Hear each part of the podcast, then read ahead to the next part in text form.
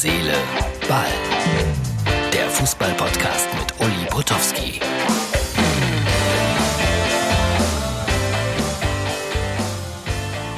Und damit sind wir bei der Ausgabe 221 angelangt vom 26. März 2020. Ja, endlich mal wieder. Wir reden über Spielerwechsel.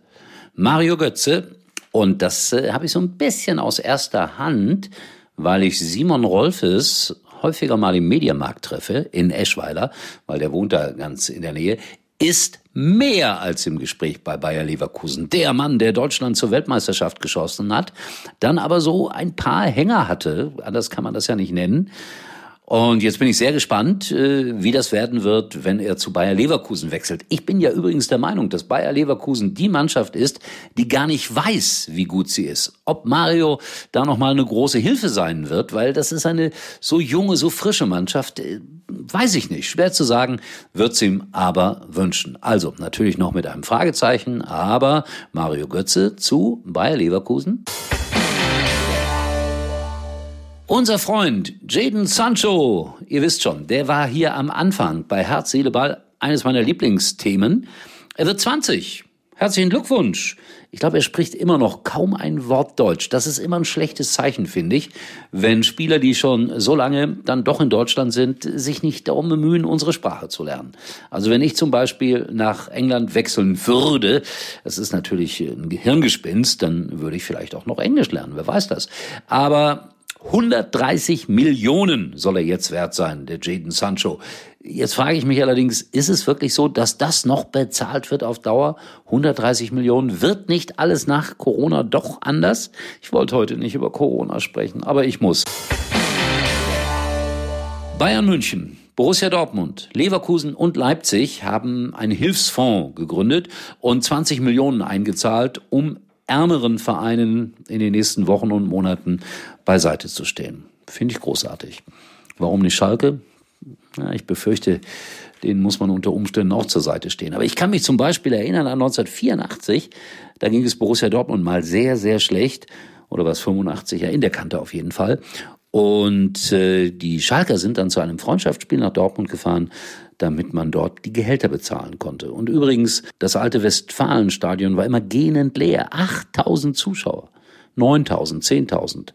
Bestenfalls, da hat sich eine Menge geändert. So, und die positive Fußballgeschichte kommt heute von einem Endspiel um den Europapokal der Landesmeister. Das war tatsächlich mal so. Steaua Bukarest als äh, rumänischer Meister traf im Endspiel auf den großen FC Barcelona. Das Ganze auch noch in Spanien, in dem wunderbaren Ort Valencia. Und ich durfte das übertragen. War ein großartiges Spiel? Nein, ganz im Ernst. Das war eines der schlimmsten Fußballspiele, die ich hier übertragen habe. Äh, nach 120 Minuten 0 zu 0. Das war so ein bisschen so wie, nee, das sage ich jetzt nicht, ich will keine Zweitligavereine hier verunglimpfen, aber es war ein schreckliches Spiel. Dann gab es ein Elfmeterschießen und der rumänische Torwart hielt, glaube ich, alle Elfmeter und Steaua Bukarest war Europapokalsieger, der Landesmeister. Bernd Schuster spielte damals noch für Barcelona und wurde ungefähr nach 60 Minuten nach einer, man muss es leider so sagen, katastrophalen Leistung ausgewechselt. Was mir dann auch noch in Erinnerung geblieben ist, ist es dann ein bisschen persönlicher. Wir hatten diese Reise nach Valencia spät gebucht, der Kollege Burkhard Weber und ich.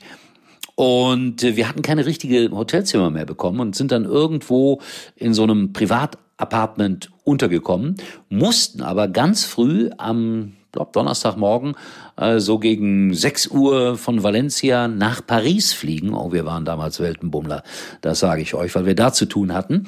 Und äh, wir dann also munter aus dem Bett, fröhlich, hey, super früh aufstehen und das, dieses Haus, dieses Apartment war in so einem kleinen Park gelegen. Und was soll ich euch sagen? Der war gut abgeschirmt, dieser Park mit, mit großen, großen Mauern und Zäunen. So vier Meter hoch waren die schon. Und es war alles abgesperrt. Kein Mensch wach. Wir hatten natürlich Angst, dass wir unseren Flug verpassen würden. Und das muss ein geniales Bild gewesen sein. Der Kollege Weber war damals sportlich wesentlich fitter und aktiver als ich. Der half mir dann als erstes über den Zaun so mit diversen Schubsern. Irgendwie habe ich es geschafft, aber schweißüberströmt und Burkhard Weber kletterte dann nach und wir waren frei und konnten nach Paris. Aber sowas bleibt für immer, für immer und ewig. Ja, Steaua Bukarest gegen FC Barcelona. Kein gutes Fußballspiel, aber eine genial sportliche Betätigung für mich. Freunde von Herz, Seele, Ball, ich bin jeden Tag da für euch, mit euch. Schreibt mir auf der Facebook-Seite, was immer ihr wollt. Oder schaut bei Instagram vorbei. Äh, ich gestehe, das macht jemand für mich. Ich schicke da immer ein paar Fotos oder ein Filmchen hin und dann wird das hochgestellt. Ich bin da kein großer Nutzer, aber für denjenigen, der es mag, ich bediene euch da oder ich lasse euch bedienen. Ja. Ich gebe aber zu, es ist eine Agentur. Übrigens, äh, Wolfgang Posbach und Uli Potowski, 52, ein Jahrgang, zwei Leben. Das Buch ist erschienen. Kostet 25 Euro inklusive Porto, kann man direkt bei mir bestellen. Ich muss das jetzt jeden Tag sagen, weil ihr wisst es, Fußballreporter haben gerade keine Arbeit, keine Moderation, nichts, gar nichts. Ja? Also, insofern, wenn ihr gern liest, wäre schön, so ein Buch zu kaufen. In diesem Sinne, ich äh, wünsche euch einen schönen Donnerstag. Genau. Bis dann, euer Uli. Uli war übrigens mal Nummer 1 in der Hitparade. Eigentlich können Sie jetzt abschalten.